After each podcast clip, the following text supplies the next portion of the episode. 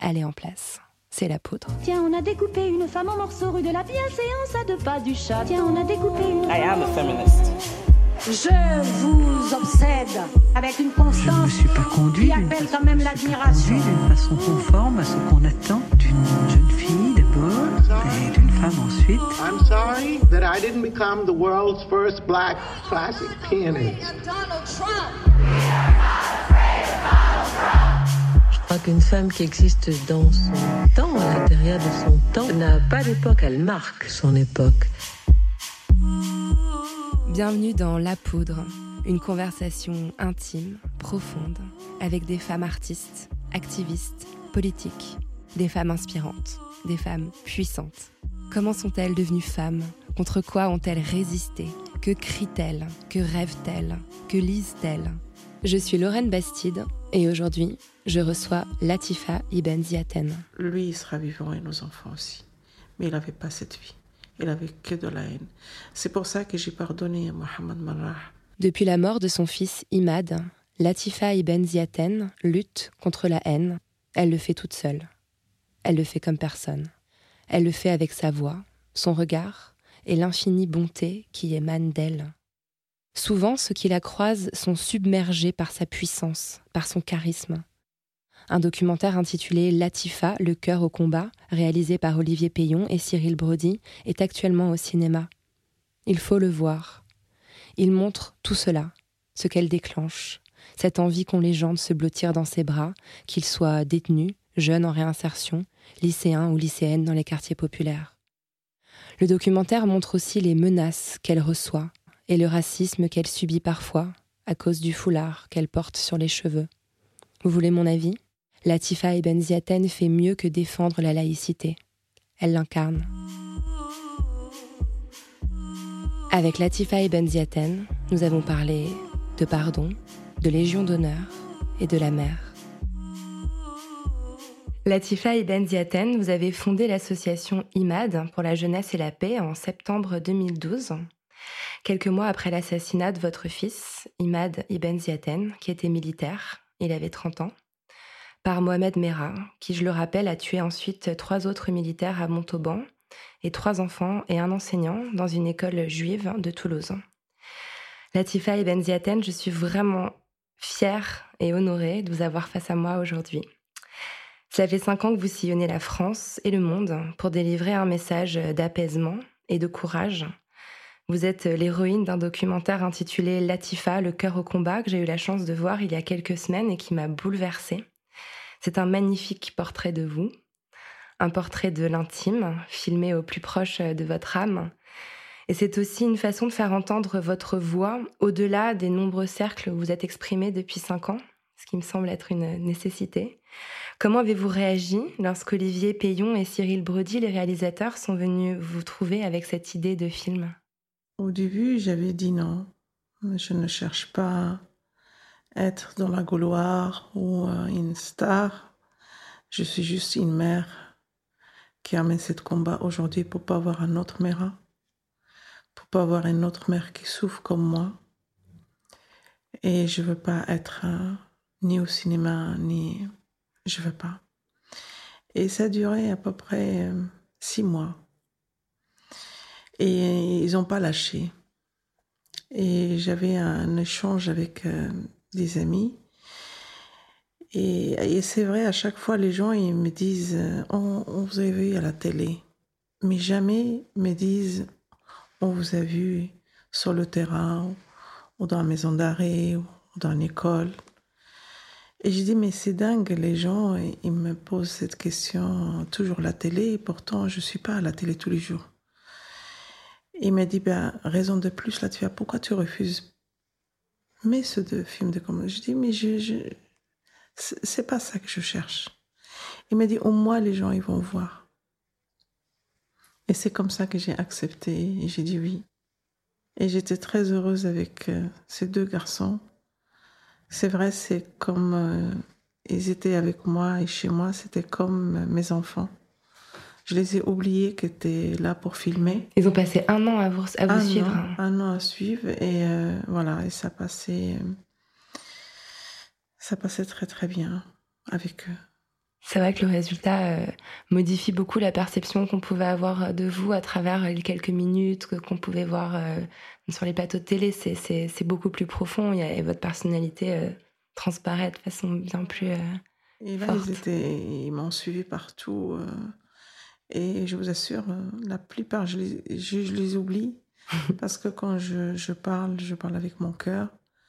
Je n'ai jamais préparé un discours euh, j'ai dit le jour que je prépare un discours, je ne suis plus la même personne. Euh, je peux faire que, voilà, je parle avec mon cœur vers l'autre. C'est le plus important. Alors j'aimerais qu'on revienne un petit peu en arrière, qu'on raconte un peu tout, euh, tout votre parcours. Donc vous êtes né au Maroc, à Tétouan, dans le Rif occidental, c'est dans le nord du pays. Vous avez grandi à Mdik Non, j'ai grandi à, à Tétouan. À Tétouan. Voilà, je me suis mariée à Mdik. D'accord.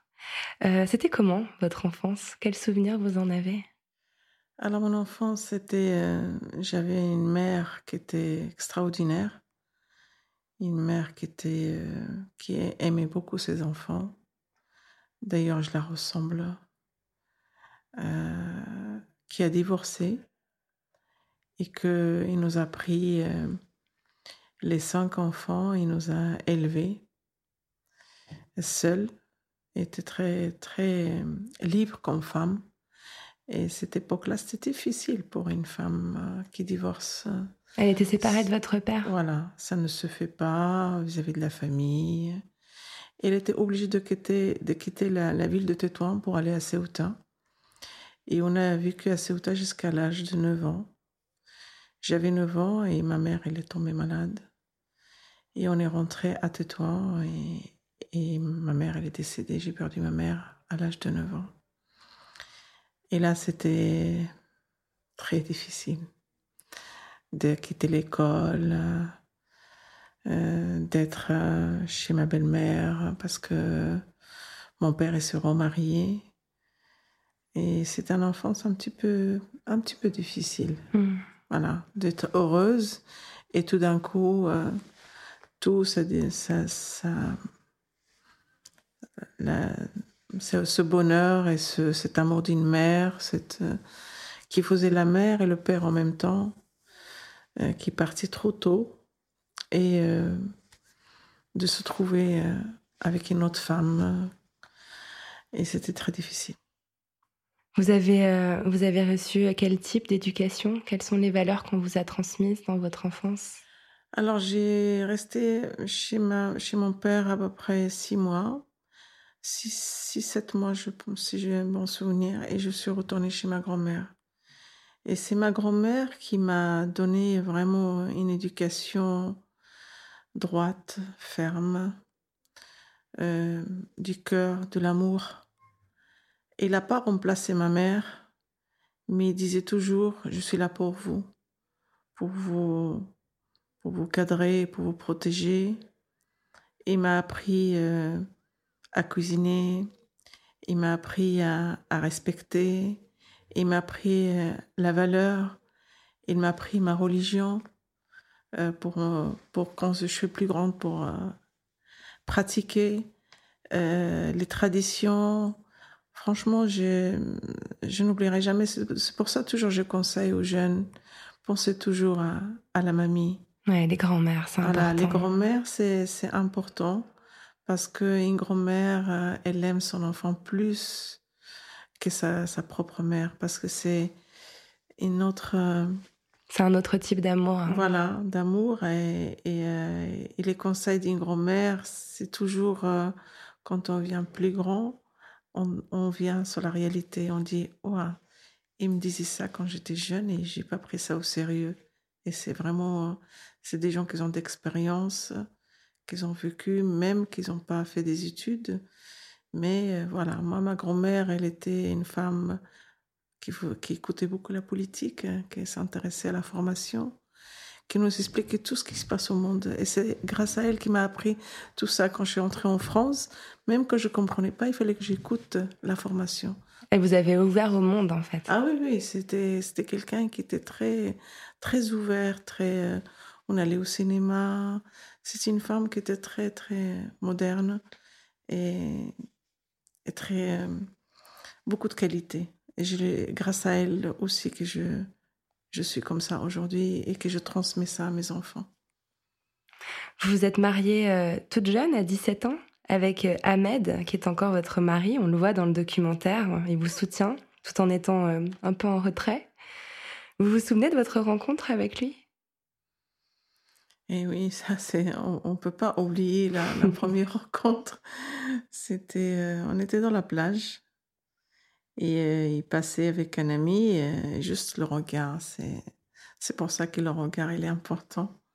Et ce regard, bah, ça, ça a été un coup de foudre et, ça a été le mariage. Euh, voilà.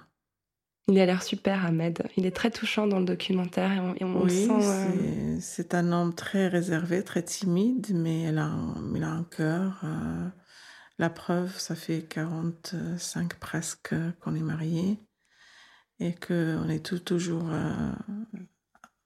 ensemble, toujours, voilà. Il y a du haut, il y a des bas comme tout le monde, mais euh, c'est un couple qui est solide. Et c'est pour ça qu'on a eu de, des beaux enfants qui nous écoutent. C'est ça le plus important. Peu de temps après votre mariage, vous le, vous le suivez en France. Il trouve un poste euh, à la SNCF, je crois, comme cheminot, si je ne me trompe pas. Oui, parce que mon mari, il était avant en France. Et, euh, et je me suis mariée, je suis restée chez ma belle famille. Euh, première intégration. voilà, il fallait s'intégrer euh, aux familles parce que c'était des familles très strictes. Ça n'a rien à voir avec ma famille à moi. C'était une famille qui a plus de moyens, mais c'était plus strict, plus ferme. Ils ne connaissent pas ce qui se passe à l'extérieur. Moi, j'avais une famille qui était pas aussi riche, mais riche en cœur l'amour, euh, l'ouverture. Euh, il n'y avait pas de tabou chez moi. On discutait sur tout. Et c'est ça qui était euh, différent. Et c'était très difficile pour moi, pour première intégration chez ma belle famille avant de rentrer en France. Mais vous avez réussi à les séduire, je suis sûre. Ah oui, oui, bah je suis quelqu'un de très... et comme me disait ma grand-mère, il faut, quand les gens te disent c'est blanc, et c'est pas blanc et il faut pas insister, il faut les laisser, ma fille. Et c'est comme ça que tu peux réussir de faire ta place. Et c'est comme ça. Des fois, ils me disaient ça, c'est pas ça. Je sais que c'est pas normal, mais je, je respectais. Voilà. Et donc, un peu, un peu plus tard, vous, vous, vous allez rejoindre Ahmed en France, en Normandie, c'est ça? Tout à fait, oui. Vous vous rappelez de votre arrivée là-bas? Alors, l'arrivée, c'était un peu difficile d'arriver, surtout à, à, la ville de Rouen. C'est il habitait à Saint-Étienne-de-Rouvray, c'était un petit appartement F2. Moi, j'avais une grande maison avec ma famille. Euh, la barrière de langue hein, qui était très difficile parce que je parlais pas du tout le français. Et il fallait s'adapter, il fallait s'intégrer, il fallait... Voilà, et j'avais un mari qui est très timide, qui parlait pas. Et moi, j'avais besoin de, de parler, de rire, de sortir, de... Et c'est pour ça que je dis, je dois pas, je dois y aller vers l'autre, c'est important. Et c'est comme ça que je disais coucou à mes voisines, bonjour, je suis une petite marocaine. Et j'étais jeune, j'avais 17 ans et demi, et les gens, tout de suite, le sourire. Et grâce à ses voisins, grâce à ses amis, grâce à ce français qui aujourd'hui sont absents, euh, qui m'ont aidé à m'intégrer, qui m'ont aidé à, à m'habituer à gérer mon, mon, argent, à faire euh, mes achats, l'économie, euh, tout ça grâce, grâce à eux.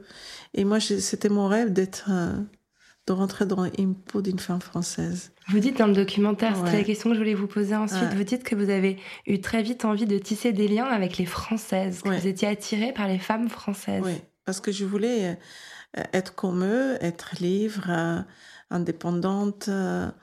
Euh, moderne. Euh, voilà, c'est pour moi d'être dans la peau d'une femme française et j'ai réussi d'ailleurs parce que j'étais entourée qu'avec des amis, qu'avec euh, des femmes françaises et que j'ai appris plein de choses avec eux, plein. Vous avez élevé cinq enfants vous avez travaillé aussi, hein, je le précise, vous n'avez pas été que, que maman au foyer. Vous faisiez quel travail d'ailleurs? Oh, j'ai fait de tout. J'ai toujours travaillé. Je suis restée un an à peu près chez moi sans travail. Et après, je ne pouvais pas parce que je suis arrivée une année qui était très difficile. Hein. C'était l'année, la loi Pasqua.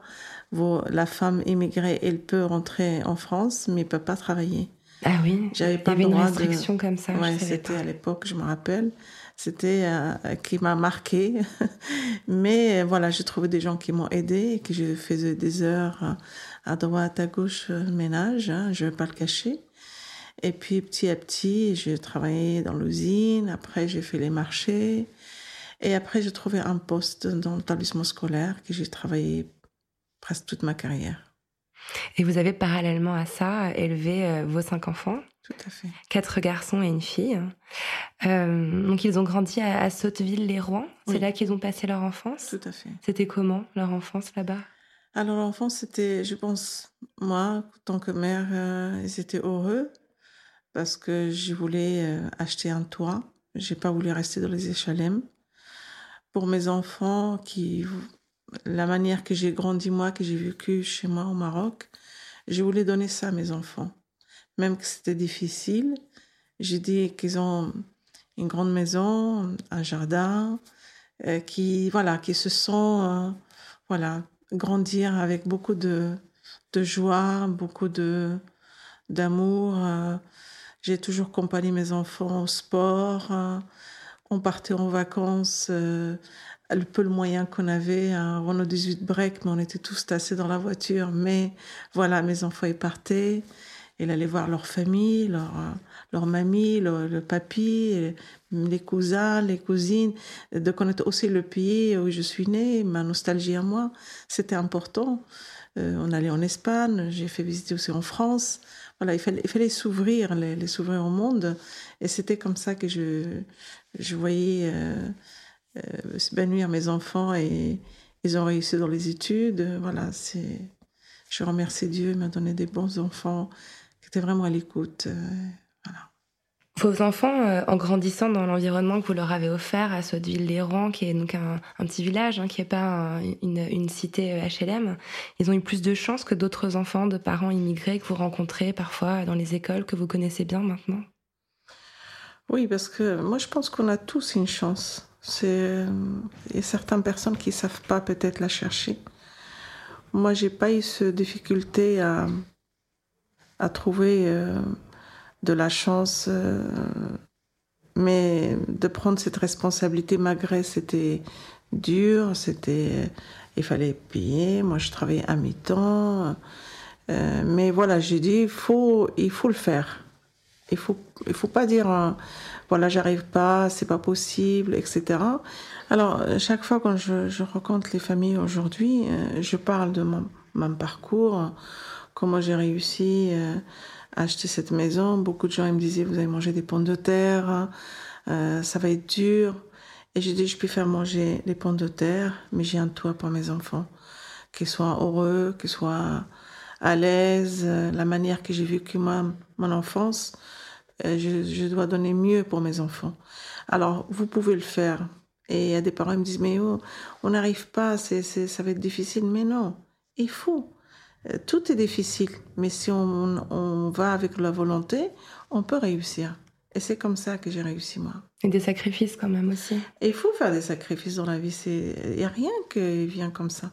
C'est pour ça chaque euh, euh, chose qu'on souhaite de le faire, ça vient pas comme ça. On claque pas des doigts et on l'a. Il faut avoir des sacrifices. Mm. Et de la patience et, et la volonté et d'avancer, de se projeter. Si on ne se projette pas sur quelque chose, on n'arrivera pas. Ça a été difficile de voir vos enfants euh, quitter votre foyer. Ils ont tous fait des, brillantes études. Ils ont pris des, postes un peu partout en France. Ça, c'est dur. Ça, c'est trop dur parce que, je peux vous dire, j'ai grandi une maison. J'ai même grignoté un peu sur le jardin pour euh, voir une belle cuisine, pour euh, voir une chambre supplémentaire, pour dire mes enfants, ils vont rester le plus possible. Et non, ils sont tous partis. C'est la vie. Ils sont partis sur bonne cause, sur leur, réussite, sur leur avenir. Mais c'était difficile pour moi, ça c'est sûr. Parce que je suis une femme euh, euh, dépendante, mais je suis aussi mère poule parce que j'adore mes enfants. Et j'adore toujours mes enfants parce que c'est, c'est ma chair, c'est. voilà, quand je suis venue en France, c'était la seule chose, mon rêve de faire cinq enfants. Et ce rêve, il a réalisé.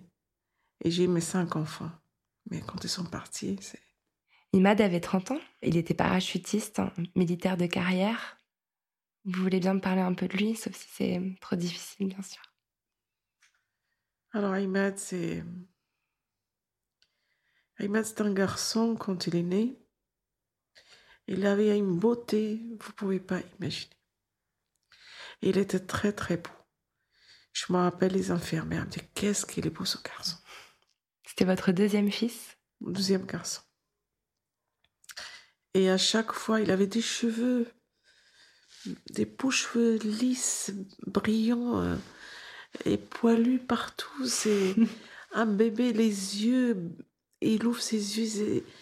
Et, quand euh, je suis sortie à la maison, euh, je suis entrée avec mon bébé. tous mes amis qui venaient me féliciter. Qu'est-ce qu'il est beau, Aymed Qu'est-ce qu'il est beau, ce garçon. Il me dit, tu voulais une fille, regarde, Dieu t'a donné une beauté, Latifa. Et Ahmed, c'est vrai que en grandissant, il était beaucoup attaché à moi. Si j'allais travailler, il fallait que je pose euh, mon sac, mon manteau à l'extérieur pour qu'il ne me voit pas partir. S'il me voit mettre le manteau, il se met à hurler. C'est un enfant qui était et tenait à mes, à mes jambes. C'est pour ça que c'est difficile. Et malgré qu'il a grandi, il est resté cette lien entre lui et moi. Vraiment de l'amour. Euh, j'étais plus que une amie que sa mère. Il me racontait tout ce qu'il vit, tout ce qu'il reçoit, tout ce qu'il a, envie de faire. Il partageait tout, tout, tout. Les textes, maman, je suis là, maman, regarde, je t'envoie une photo, est-ce que c'est beau? Est-ce que je plais? Il était beau, il était très beau, il était brillant, il n'a jamais doublé. Il m'a jamais une prof m'a appelé me dire euh, il a un problème. Il m'a jamais créé de problème. C'est quelque chose que qui m'a laissé euh, vraiment. Euh, c'est pour ça que je reste debout pour lui aujourd'hui. C'est un garçon qui ma moitié qui est partie aujourd'hui avec lui. Euh, la mort d'Imad a, fait la une des médias. On a eu tous les détails, la conversation qu'il a eue avec son assassin avant de mourir. Il y a même eu des images, des reconstitutions 3D, euh, des photos des taches de sang sur le bitume, le visage de son assassin souriant sur les vidéos. Et à chaque fois qu'on vous reçoit à la télévision, on vous remet ces images devant les yeux. Et moi, je me demande comment on supporte ça, le fait de devoir euh, vivre son deuil en public, Comment, comment on fait? Vous savez, c'est difficile, mais quand je. C'est de vivre ça, je souhaite à personne. C'est très difficile. Mais quand je vois ce jeune de 23 ans sourire, mais il a un sourire, mais il a une souffrance derrière. C'est aussi c'est une victime de la société. Il faut pas le cacher, il faut dire la vérité. Parce que quand je suis son parcours, je dis mon Dieu, quelle vie qu'il avait ce jeune? Je suis pas là pour le défendre, mais c'est la réalité. Je suis une mère. J'ai cinq enfants, j'aime mes enfants. Alors je voyais ce jeune, il n'était pas aimé. Il n'avait pas de l'amour, il n'était pas cadré. S'il avait vraiment de l'amour d'une mère, d'un père, des frères, lui, il sera là et nos enfants aussi. Mais il n'avait pas ça. Il avait que de, de la haine, de la souffrance, et, euh, il souriait. Et beaucoup de jeunes aujourd'hui que je croise, ils sont comme ça. Ils souffrent, mais ils se montrent forts. Mais ils ont peur au fond d'eux. Je vous assure. Et c'est pour ça que quand on voit cette image qui descend de la voiture et qui sourit, je le regarde. Je dis qu'est-ce que c'est dur de, de, de, nous faire souffrir, nous, de prendre la vie de nos enfants et de se faire tuer à 23 ans mais c'est pas de sa faute. C'est la faute des parents. C'est eux qui sont responsables. Parce que c'est les parents, ils ont aimé cet enfant. Ils l'ont cadré. Lui, il sera vivant et nos enfants aussi. Mais il n'avait pas cette vie. Il avait que de la haine. C'est pour ça que j'ai pardonné à Mohamed Marah. Je l'ai pardonné ce qu'il était. Parce qu'il n'avait pas du tout ce qu'il y avait mes enfants. Alors les jugements, je laisse Dieu le jugera, mais pas moi. D'ailleurs, vous avez créé l'association IMAD euh, après être allé dans, dans, son quartier. Vous êtes allé voir où il avait où il avait grandi. En fait, vous avez vraiment voulu comprendre euh, d'où il venait. Bien sûr, parce que d'abord, je voulais aller voir où il est tombé mon fils, parce que je disais, c'est pas possible qu'Imad il est parti sans me laisser quelque chose. Sûrement, il a écrit quelque chose avant de partir. Et quand je suis partie dans ce gymnase, j'ai cherché partout s'il y a quelque chose d'écrit. Et j'ai trouvé du sang. Et j'ai frotté moi-même ce sang de mon fils. J'ai pris la terre et je frotte. Et j'écris, je pleure. C'est quelqu'un qui peut m'entendre. Ce, ce, gymnase, ce gardien de gymnase, il peut sortir, mais il n'y avait personne. Et Jésus sans moi, il m'a dit, il est mort en souffrance. Et je dis à Imad, ta vie s'arrêtait là, mon fils, mais pas la mienne. Je vais chercher celui qui t'a tué. Je te promets, Imad. Et c'est là où je suis partie et je me suis trouvée dans son quartier. Et je tombais sur des jeunes qu'il connaissait, c'était ses voisins. Je suis allée vers eux et je dis, savez-vous il habite Mohamed Marrah, s'il vous plaît Toutefois, il y a un jeune qui a souri, il m'a regardé et souri. Mais vous ne regardez pas la télé, madame? Vous ne lisez pas les journaux? Mohamed Marrah, c'est un martyr, madame. C'est un héros de l'islam. Il a mis la France à genoux. Et là, j'ai regardé ces jeunes, j'ai dit, mon Dieu, ils m'ont tué la deuxième fois. Et c'est là que je me suis présentée, je suis la maman de Ahmed. Et ces jeunes, ils sont tous élevés, ils m'ont cerclé, je croyais heure est arrivée. Et fin de compte, c'est pour ça que je vous dis, ces jeunes, ils souffrent. Ils souffrent énormément. Et personne n'est conscient de cette souffrance, cette jeunesse, certaines jeunesse aujourd'hui. Et quand j'ai parlé avec eux, il y en a un qui a retiré la casquette, il y en a un qui a caché son cigarette. Tout de suite, il y avait un changement total de respect. Et ce jeune me dit, mais madame, vous êtes courageuse de venir ici chercher l'assassin de votre fils. Moi, ma mère, quand je sors de la maison, elle me dit, j'espère que tu vas pas revenir. Et vous venez jusqu'à ici. Et je lui dis, mais votre mère, elle vous aime. Peut-être il vous passe ce message dur, c'est pour vous réveiller. Parce que je vois que vous passez la journée ici, vous faites rien. Mais vous devez chercher votre chance, démarrer. Et de ne pas être comme Mohamed Marrah. Parce que, regarde, qu'est-ce qu'il a fait, Mohamed Marrah Il a laissé que de la souffrance et il est parti. Et rien d'autre, il a laissé que la souffrance. Et là, il m'a dit, mais madame, regardez où on vit, regardez où on habite, regardez ce site fermé, regardez ces ghettos. On n'a aucune chance. La République nous a oubliés, madame. On ne sait même pas si on est français, on ne sait pas qui je suis. Et je lui dis, mais tu es français, tu es né ici. Tu es français. C'est à toi de chercher ta identité. C'est à toi d'être sûr et d'être fier de toi. T'attends pas les gens qui vont te le dire. C'est à toi. C'est très important. Et là, ce jeune, il, me regarde, il me dit, mais je pense que vous n'avez pas compris, madame. Mais oui, je comprends. On ne peut pas être à la charge de la République. La République, elle a besoin de nous. Si on est tous à la charge de la République, ben on n'avancera pas. La République, elle a besoin de nous. C'est nous qu'on fait la République. Et j'ai dit, mon Dieu, j'ai les regardé, il y en a un qui m'a sorti, alors là, ça m'a bouleversée. Et là, j'étais ferme avec eux. Il m'a dit, vous savez, madame, quand les rats, ils sont enfermés, ils sortent dans la société. Ils font des ravages parce qu'ils deviennent oragés. Voilà ce qu'on est aujourd'hui. Et je dis, la société, elle est pour rien. Si vous voulez faire quelque chose, c'est à vous de, de vous en sortir. C'est à vous de faire nécessaire. Et c'est comme ça que je voulais savoir qui il était Mera, comment il a vécu, où il a habité, quelle école il a fréquenté. C'était important pour moi pour faire son parcours. Et c'est là que j'ai pris à faire mon travail aujourd'hui avec certains jeunes. Et j'ai pardonné parce que j'ai vu la vie qu'il avait, ce jeune. Et j'ai continué ce combat parce que quand je cherchais qu'est-ce qui m'a laissé mon fils écrit, mais il m'a laissé un grand message à Ahmed. Un message de mourir debout, se refuser de mettre à genoux. Parce que je disais toujours à mes enfants, quand vous prenez une claque, il faut s'élever. Tu prends une deuxième claque, tu dois t'élever. C'est comme ça que j'ai appris avec mes parents. Alors tu dois faire la même chose. Alors il m'a laissé ce message. Il n'a pas écrit. Il m'a dit, voilà maman, je dois rester debout. Je ne mettrai pas à genoux. Et ça, c'est un message pour moi et pour le monde entier.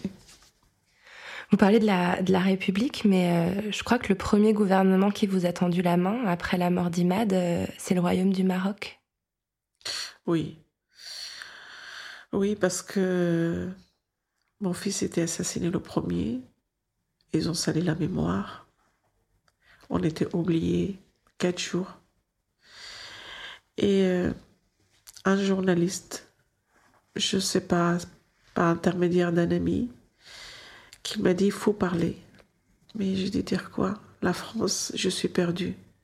Le Maroc, je suis sûre et certain, il m'a oublié parce que j'ai quitté le Maroc, j'avais 17 ans et demi. Et un monsieur m'a dit mais tu vas tous les ans? Je dis oui, j'adore mon pays où je suis né, c'est ma nostalgie. Mais je pense, mon fils, il est militaire, il est français, ils servent la République. Qu'est-ce que je veux dire au Maroc? Dis un mot. Et c'est là que je dis, je suis perdu. Mais le Maroc, il m'a oublié. Et le Maroc, qui m'a répondu tout de suite, il n'oublie jamais ses enfants. Et ça, c'est grâce à cette phrase, je vous assure, qui m'a donné cette force. Et je dis, je dois rester debout. Alors, j'ai deux, deux parents. Mon père, ma mère, c'est le Maroc. Mon père et ma mère, c'est la France. Alors, on ne peut pas séparer entre une mère et un père. On doit l'aimer les deux. Et grâce à Sa Majesté qui m'a fait cet honneur, qu'il a enterré mon fils, qui m'a, même les cinq ans, qui m'a fait un grand hommage à mon fils. Là, il y a quelques mois, hein, en mars 2017, pour les cinq ans de la mort d'Imad, il y a eu une cérémonie à Mdik où il est enterré. Une cérémonie qui m'a fait Sa Majesté, que je pourrais jamais jamais oublié, je le remercie au fond du cœur euh, pour ce militaire français franco-marocain qu'il a toujours aimé aussi le Maroc. Et d'ailleurs, c'est pour ça qu'il se repose là-bas, parce qu'il adorait le Mdik. Il adorait euh, ce côté familial. À chaque mission qui venait, il allait une semaine au Maroc. Quand on partait en vacances, toujours avec nous, 15 jours au Maroc. Et c'était son souhait qu'il a voulu se reposer là-bas. Et c'est pour ça que je l'ai enterré au Maroc. On voit le lieu où il repose dans le documentaire. On voit la mer au loin. En face la mer, parce qu'il adorait la mer. Et euh, avant de mourir, même pas 15 jours, je pense, il a fait 10 jours chez moi, il m'a dit, maman, si s'il m'arrive quelque chose, je sais que tu es capable et tu es forte. Même si je suis en morceaux, tu dois me ramener. Et tu dois m'enterrer chez toi. Je dis, où chez moi Ici. Mais t'as pas un mot à me dire ce matin, Ahmed? Il me dit, on sait jamais parce que ce matin j'ai reçu deux assurances de décès, alors je comprends pas. On dirait que je vais mourir deux fois. Et après, il est sorti, il est revenu, il me dit, mais je compte sur toi. Je sais que l'armée, c'est le mur. C'est trop dur, maman. Mais je sais que tu es capable. Je compte sur toi. Je dis à Ima, tu fais tes baskets. Il sort. Il m'a dit, t'as peur de mourir? Et je dis, non, je peux faire mourir avant vous. Tu es jeune, tu es un beau garçon, tu as réussi. Il me dit, mais on ne sait pas dans la vie. Il n'y a pas d'âge. Je dis, sors, s'il te plaît. Et c'est comme ça que c'était difficile pour moi de l'enterrer au Maroc, parce qu'il est loin. Mais c'était son choix. Mais c'était son choix je ne pouvais pas changer. Alors quand ça me prend, je prends le billet et je pars. Même ça me coûte cher. Mais je dis, je dois y aller, parler avec lui, qu'il ne se trouve pas seul. Mais je vous assure, quand je dis au revoir À chaque fois, je lui dis, Ahmed, c'est toi qui maigris aujourd'hui, parce que tu sais. Mais c'est ton choix, mon fils. Je respecte ton choix. Mais à chaque moment, chaque fête, euh, la bonne année, euh, je dois y aller, l'anniversaire, je ne peux pas arrêter. Je, je, je rate aucune occasion. Je suis sur sa tombe. La France n'a pas tout de suite été derrière vous. Vous, vous. vous, venez de le dire, pendant quelques jours, vous avez été un peu oublié. Et puis je crois que euh, dans le documentaire, vous expliquez que le premier appel que vous avez reçu de la police, c'était plus un interrogatoire qu'un accompagnement euh, de victimes qu'on vous a proposé Tout à fait. C'était trop dur. Ça, c'était... Euh, vous savez, mon fils, il m'a dit, nous a payé ce voyage en Turquie. On est parti vendredi. Mon fils était assassiné dimanche. On est rentré d'urgence et je croyais pas parce que j'avais pas la formation complète. Et quand je suis arrivée à l'aéroport, je voyais mes enfants, ils sont tous, tous tristes, tous bleus, le visage. J'ai dit, mais non, je pense que vous avez une mauvaise formation. J'ai pas assez de sentiments. Vous vouliez pas le croire. Non. Parce que j'avais un fils qui était très fort, très sportif, un homme de terrain, un jeune qui a fait des études, qui sait où il mettait les pieds, tout ça. J'ai dit non, c'est impossible.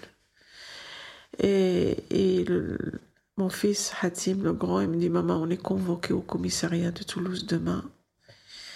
Alors on va rentrer à Rouen, tu vas te reposer. Et on va partir. Je dis Mais qu'est-ce que je vais me reposer, mon fils? Tant que je ne sais pas ce qui se passe. Il me dit On a besoin d'être ensemble. Et on est rentré à la maison et le lendemain matin, on est parti.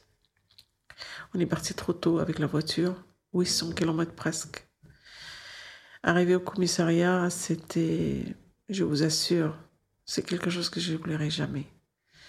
D'être humilié comme ça, euh, cet homme-là qui était debout et qui vous regarde même pas et qui vous pose des questions très dures.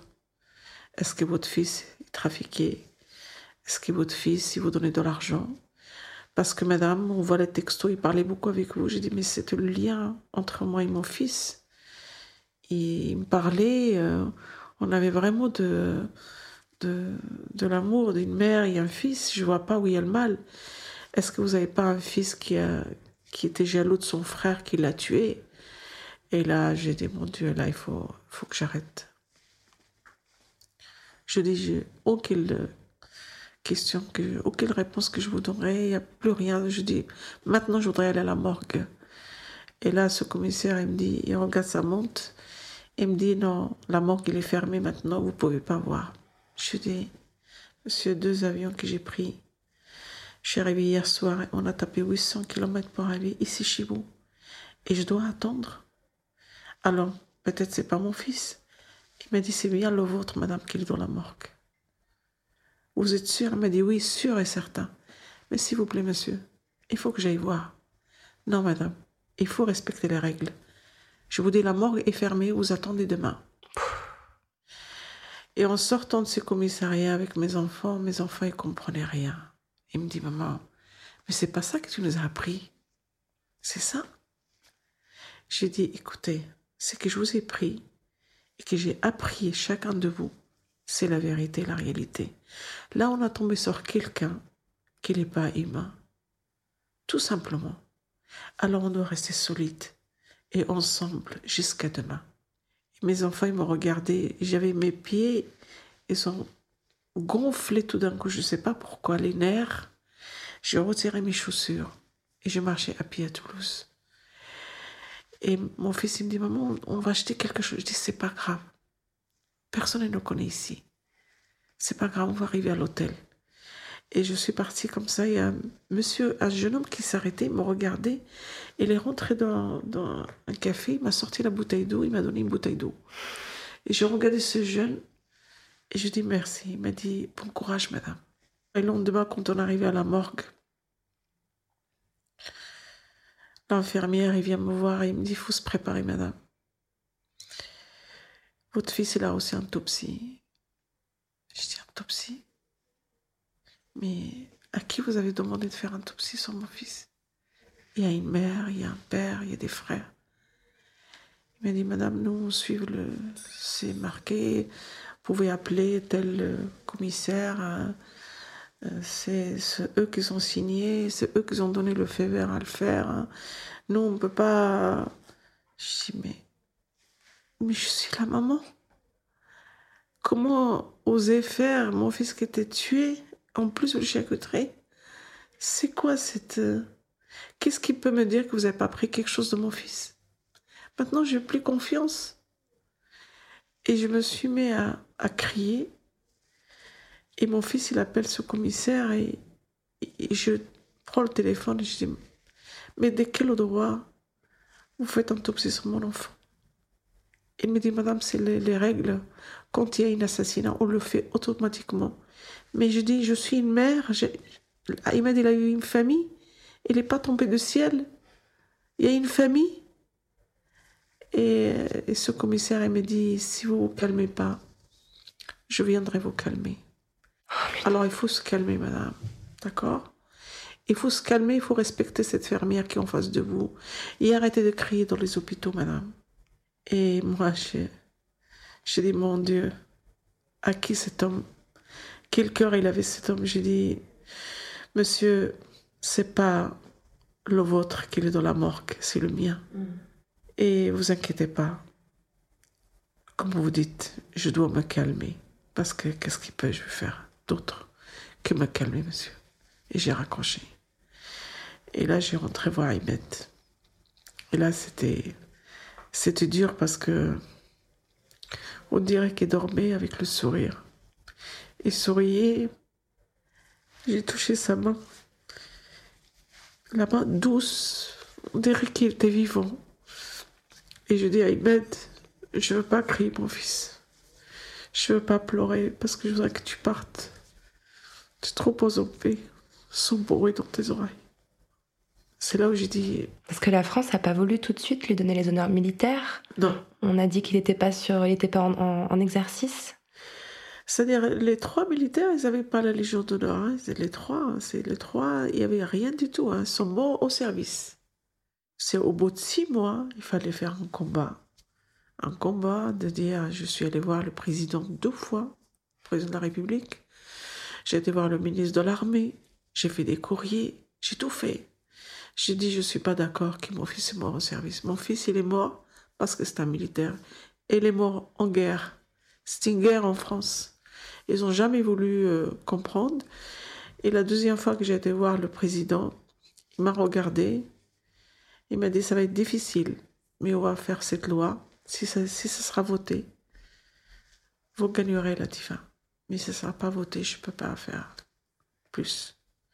Et cette loi, elle était votée, mort au service de la nation. Et aujourd'hui, je souhaite à personne, un militaire ou un policier qui arrive ce problème, et les morts au service de la nation. Quand je vis le bête, quand ils ont fait ce policier de Charlie Hebdo, tout de suite sa légion, tout de suite ses droits, j'étais triste pour ce policier, mais j'étais fière de mon combat. Ouais. Il n'est pas mort en accident de travail. Il est mort parce que c'est un militaire ou il est mort parce que c'est un policier. C'est pour ça. Vous avez une, une force, une combativité euh, qui, je crois, impressionne en fait tous les gens qui vous rencontrent. Et moi, euh, surtout, ce que je trouve incroyable, c'est euh, le peu de temps qu'il y a entre, euh, entre la mort d'Imad et, l'association qui est créée. Vous avez mis six mois. Comment vous avez fait pour trouver si vite la force de, de lancer quelque chose d'aussi euh, insensé que cette association Vous savez, quand euh, mon fils il a refusé de se mettre à genoux, il est mort debout. La relation que j'avais avec lui et les médicaments que je prenais pour sombrer dans, ma souffrance, je sombrais tous les jours, je, je train de, de fondre dans mon lit ou dans mon canapé. Et à chaque fois que je m'endormais, il venait me dire Maman, fais pas ça, lève-toi. Maman, fais pas ça, lève-toi, maman. Et je disais ça, je dis, je vois Ahmed dans ma chambre et, mes enfants, ils croyaient que l'effet des médicaments. Et je disais à mon mari, il me dit, c'est l'effet des médicaments. Et un jour, euh, je dormais et je sentais la présence, il était assis au bout de mon lit. Et je voulais allumer la lumière et, Et il me dit, maman, lève-toi. Et je voulais tenir la main, je cherchais dans l'ombre. Lève-toi, maman. Je me suis levée, j'ai allumé la lumière. Et je vous assure, il y avait une trace de quelqu'un qui était assis dans mon lit. Et là, j'ai dit, Latifa, il faut se lever. Il faut faire tout l'effort qu'il faut. Il ne faut pas s'arrêter. Mais vous avez accompli des choses tellement incroyables qu'on voit dans le documentaire. Vous êtes allé euh, parler de radicalisation euh, en prison. C'est quand même quelque chose qui peut avoir beaucoup de, tripes pour aller le faire. Vous êtes face à des détenus et vous leur expliquez qu'il ne faut pas se laisser laver le cerveau, qu'il faut pas faut pas se laisser attirer par ces par ces messages-là. C'est pas beaucoup de gens en France qui arrivent à, à faire ça. Et puis vous le faites avec succès. Il y a un, il y a un détenu qui se lève pour vous remercier parce qu'en ayant lu votre livre, il avait changé de sa vision de la France et de la République. C'est un moment qui est, qui est extrêmement puissant. Mais en fait, votre association, elle est allée encore plus loin que ça. Vous faites un don euh, physique de vous-même. Dans vos déplacements, on voit des jeunes qui viennent littéralement euh, se, mettre dans vos bras. C'est fou ce que vous donnez, en fait. C'est pour ça que, vous savez, quand, vous parlez d'amour, euh, euh, quand vous parlez de, la chance, de la réussite, vous voyez ce jeune en face de vous qui, qui, qui l'a manqué, tout ça, il n'a pas eu. Et, les larmes qui tombent seules, il vient, il, il, vous serre dans les bras, ou moi je demande de les serrer dans mes bras parce que je sens qu'il y a un besoin. Et moi j'ai besoin de toucher un, un enfant, euh, de voir cette souffrance. Je ne peux pas rester à l'écart.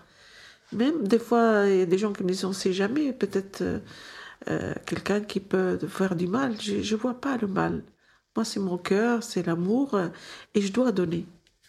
Et c'est important. C'est ça qui est la nature humaine, je pense. On a tout ça. C'est parce qu'on ne veut pas.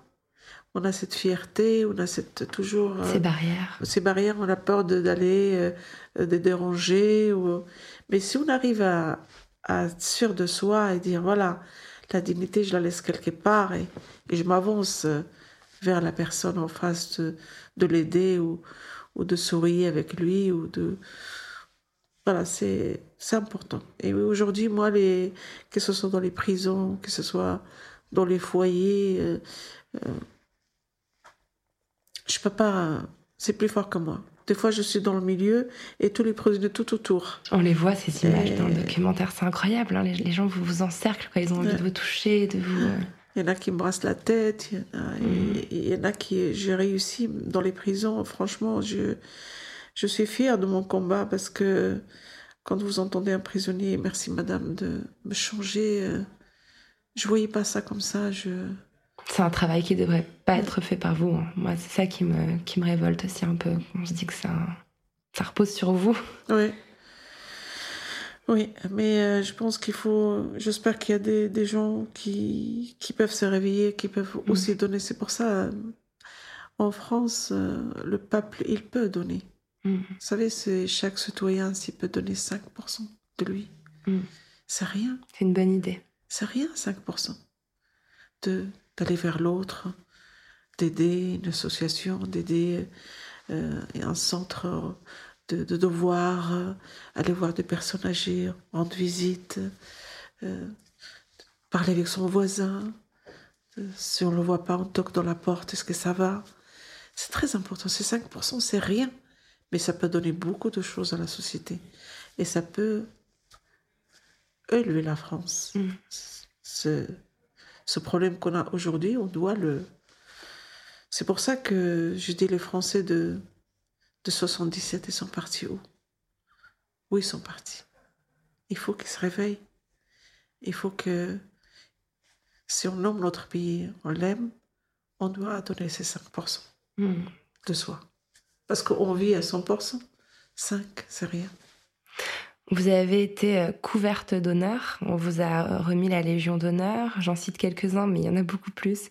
Le prix de la tolérance euh, Marcel Rudloff à Strasbourg, la médaille de l'École nationale de l'administration pénitentiaire, le prix international Women of Courage à Washington.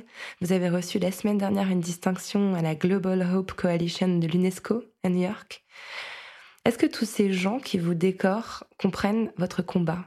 Est-ce qu'ils le traduisent en actes? Ben, je pense que oui, parce que s'il me fait venir pour me, pour me donner cette médaille, je pense par le travail que je fais. Et c'est ça aussi qui me donne aussi de courage. Je dis voilà, c'est-à-dire je suis pas seule et voyez le travail que je fais. Je suis pas à l'ombre.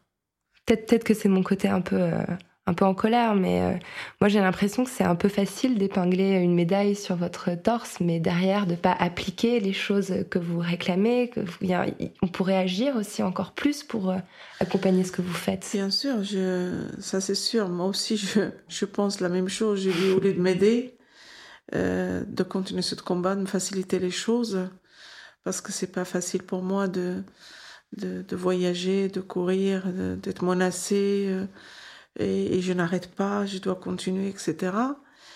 Euh, vous demandez une subvention, vous faites euh, des démarches, faut pas oublier, faut pas retarder, faut pas, faut être vraiment, il faut embaucher les gens, il faut avoir les moyens pour les payer, etc. C'est pas facile. Je, avec beaucoup, le travail que je fais, si j'avais un aide à côté, peut-être je ferais encore plus. Mais aussi de l'énergie que ça me prend au bureau, euh, pour les demandes de subventions, pour les demandes de, démarches, pour les demandes de, déplacements, etc. C'est pas aussi facile. Il faut toujours regarder le moins cher, combien ça va coûter? Vous voyez, c'est tout est calculé, tout est mm. et c'est ça prend une partie de de l'énergie. Et des fois, on prend des choses euh, au lieu de prendre un hôtel pour euh, se reposer, dire voilà, au moins une bonne nuit, et puis pour démarrer le lendemain, bah, il faut regarder le prix. Parce que si tu dépasses, bah, ça coûte cher. C'est pas bon pour l'association, c'est pas bon. C'est plein de. Des contraintes. Ces contraintes que je vis. Et c'est pour ça que je demande de l'aide. Aidez-moi pour que je puisse continuer ce combat. Soutiens l'association. Je vous demande pas grand chose. Soutenir, aider pour qu'on puisse euh, éviter à notre mère, mm. pour éviter notre mère qui souffre comme moi aujourd'hui. Voilà, c'est, c'est un travail que, de tous les jours et j'espère que les publics euh, ils doivent entendre ce, cet appel. Le message va passer à travers le film et puis à travers l'émission. C'est très important. Mais au-delà de ça, moi je me, je me dis voilà quand je vois François Hollande euh, vous recevoir euh, à l'Élysée, qu'est-ce qui est fait derrière pour les quartiers populaires de Toulouse où a grandi Mohamed Merah? Qu'est-ce qui est fait derrière pour lutter contre le racisme, pour euh, permettre à, ces gamins d'accéder à l'éducation euh, Est-ce que, euh, est que vous avez l'impression que la République française entend votre message? Vous avez quand même commencé l'émission en disant c'est un gamin qui souffrait. vous pouvez pas toute seule aller consoler tous les gamins de France. Bien sûr. Bah, c'est pour ça que c'est vrai que ils ont entendu mon appel, mon message. Il faut, il faut je dirais pas l'État qui fait rien, il fait, mais on voit pas parce que le travail il faut que ce soit des deux côtés. Vous voyez, les familles, euh, l'État il doit faire, le maire, euh, l'école, les profs, tout ce monde-là, il doit se mobiliser. On peut pas faire qu'un côté et on peut pas voir. Mais c'est vrai qu'il y a un besoin, c'est pour ça que je dis s'il y avait ce ghetto qui soit ouvert, qu'on retire cette carte scolaire, qu'on laisse cette liberté à l'enfant, la famille où ils veulent étudier, pas les bloquer. Parce qu'aujourd'hui, je rencontre des familles qui doivent tricher l'adresse pour que s'ouvre leur enfant. Je trouve pas ça normal en France. Pourquoi arriver là?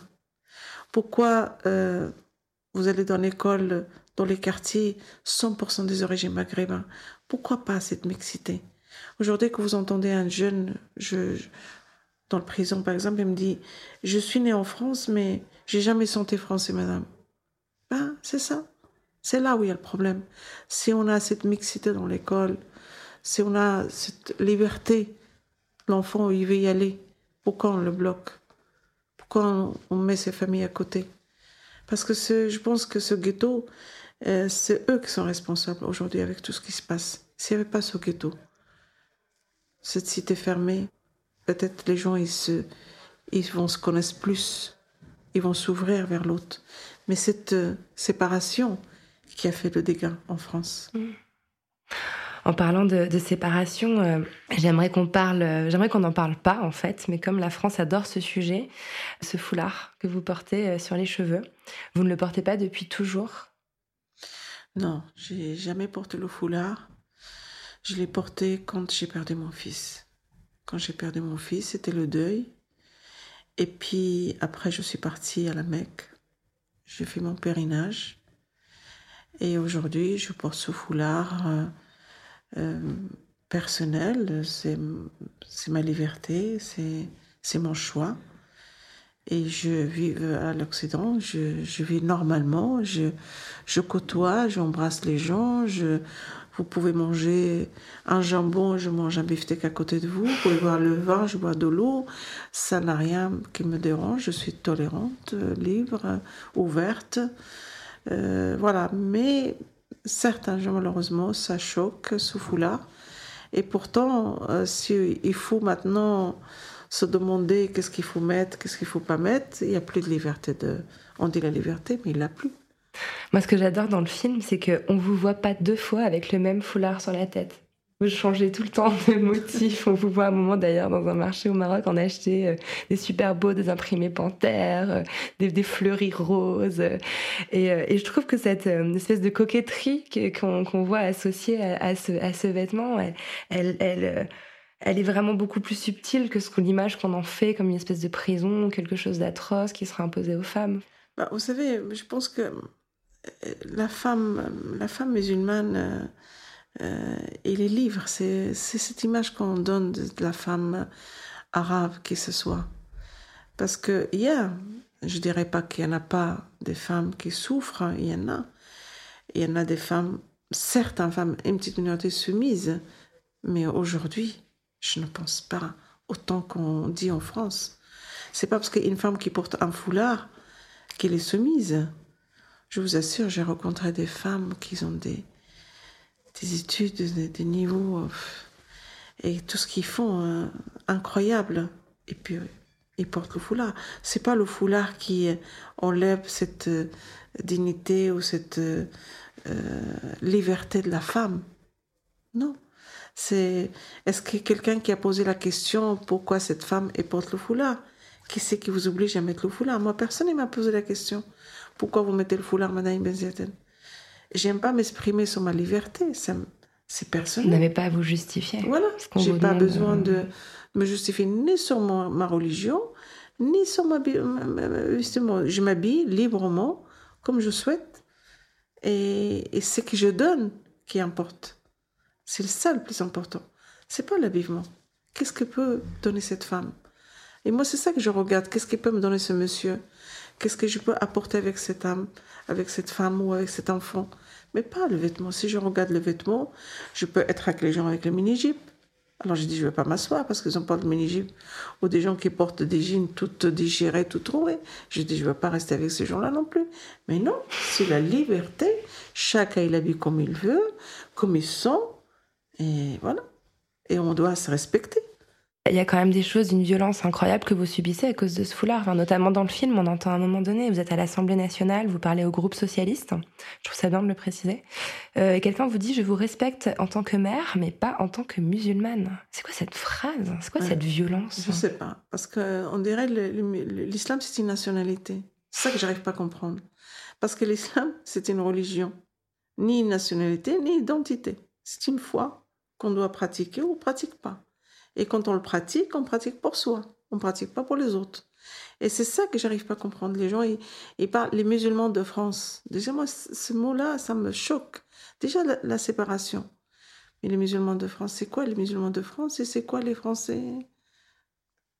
On est tous citoyens, on est tous euh, les enfants de la République, on est tous euh, français et la religion, et les personnels. On ne peut pas dire les juifs de France, les chrétiens de France, les musulmans de France, les athées de France. Il bah, c'est la laïcité que vous définissez là. Voilà. Mais normalement, on doit euh, respecter et vivre tous ensemble avec euh, notre foi. Chacun il pratique sa foi avec beaucoup de respect. Moi, j'ai toujours grandi comme ça. Vous savez, quand je suis rentrée en France, j'ai dit à ma grand-mère, mais Comment je vais parler avec les autres, mamie? Il me dit, ma fille, t'as pas besoin de parler. Le sourire. Le sourire, ma fille. Et regarde bien la- les gens en face quand ils te regardent. Regarde avec ce qui regarde le cœur, les yeux. C'est ça le contact. C'est comme ça, ma fille, qu'il faut. Et c'est comme ça qu'on doit faire. On ne doit pas juger. On ne doit pas faire cet amalgame. On ne doit pas avoir peur de l'autre. C'est important de connaître l'autre. C'est un avantage, c'est une richesse, c'est une force. Vous savez, quand on, on voyage avec quelqu'un, moi, que je rencontre un, un Sénégalais, il me parle de Sénégal, comment il a vécu, comment. Eh bien, j'imagine, je voyage avec lui. Quand je goûte sa cuisine, quand je goûte sa musique, ben, tout ça, ça fait rêver, ça fait voyager. Et c'est ça qu'on doit faire. C'est important au lieu de juger sur le vêtement euh, ou sur la religion, sur ceci ou et les différents. On n'est pas différents. On est tous pareils. Je trouve ça incroyable que vous ayez un discours aussi positif, aussi chargé d'amour et, de d'empathie pour l'autre, alors que il y a des moments vraiment violents, le- enfin, qui sont pas, qui sont assez rares finalement dans le documentaire. On voit que c'est quand même surtout de l'amour et de la sympathie que vous recevez, mais il y a aussi des menaces, il y a aussi des choses euh, vraiment euh, un peu terrifiantes qui, vous sont adressées. Comment vous trouvez encore la force de, de faire tout ça, malgré ça? Vous savez, j'ai pas peur. J'ai pas peur. Ça, c'est quelque chose qui, euh, qui j'ai grandi avec. Faut pas avoir peur. Faut être prudent, mais il faut pas avoir peur. Et ça, c'est l'avantage. Alors, je n'ai pas peur. Qu'est-ce qui peut m'arriver le pire? J'ai perdu un fils de 30 ans. Cette souffrance au fond de moi, c'est quelque chose qui restera à vie. Personne ne peut me combler ce vide à l'intérieur. Je ferai n'importe quoi, je reçois n'importe quoi, mais ce vide, personne ne peut le remplir. Alors les menaces que je reçois, s'il faut mourir pour euh, défendre cette jeunesse, s'il faut mourir pour, euh, donner de l'amour, hein, bah, peut-être c'est mon destin. Latifa, dans la poudre, on s'interroge souvent euh, sur cette notion de chambre à soi, c'est-à-dire un lieu qui appartient qu'à vous, où on vous laisse tranquille, euh, imaginer, euh, créer. Est-ce que vous l'avez encore cet espace-là? Non, je, vous savez, j'adore la mer. La mer, c'est cette mer quand il y a des vagues. Je rêve, je rêve de voir un- ce lieu-là et que le matin je me lève et je parle avec la mer. J'ai pas encore. Peut-être un jour, je réaliserai ce rêve. Ça vous évoque quoi, la poudre? Moi, ma poudre, c'est que j'ai réussi. J'ai réussi je. J'étais fière. J'ai grandi d'un pays libre, un pays de droit, qui est la chance que mes enfants, ils ont réussi. Euh, mais euh, la poudre, elle est difficile de l'avoir aujourd'hui, je pense, pour moi très difficile. Parce que la blessure, elle est profonde. Merci beaucoup, Latifa. Merci à vous. Merci à Latifa Ibn Ziaten d'être venue faire parler la poudre avec moi. La poudre est une émission produite par Nouvelles Écoutes. Elle est réalisée par Aurore Meyer-Mailleux, avec à la préparation et à la prise de son Zisla Tortello, à la programmation Laura Cuissard, au mixage Laurie Galigani. Le générique est un extrait de la chanson L'appétit de Bonnie Banane, produite par Gauthier Visiose. Si vous aimez l'émission, le mieux est de nous le dire avec des étoiles, 5 de préférence sur iTunes. N'oubliez pas de nous rejoindre sur les réseaux sociaux. La Poudre a sa propre page Facebook. Nous sommes aussi sur Twitter, La Poudre NE, et sur Instagram, La Poudre TV, où nous partageons toutes les recommandations culturelles de nos invités. Pour ne louper aucun épisode de La Poudre, n'oubliez pas de vous inscrire à notre newsletter sur le site de Nouvelles Écoutes. Cliquez sur La Poudre, l'occasion de découvrir tous les autres podcasts que nous produisons. À très vite et continuez de faire parler la poudre. Cet épisode a été enregistré dans une chambre de l'hôtel Grand Amour, que je remercie pour leur soutien inconditionnel depuis la première saison de La Poudre. Le décor est génial, entièrement chiné. Ma chambre préférée, c'est la 604, celle qui est sous les toits, avec un portrait de Vivienne Westwood, flamboyante et nue, sous l'objectif de Jürgen Teller. Si vous réservez une chambre à l'hôtel Grand Amour, rue de la Fidélité à Paris, avec le code La Poudre, vous bénéficierez d'une réduction de 10% sur le prix de votre chambre. Ne nous remerciez pas.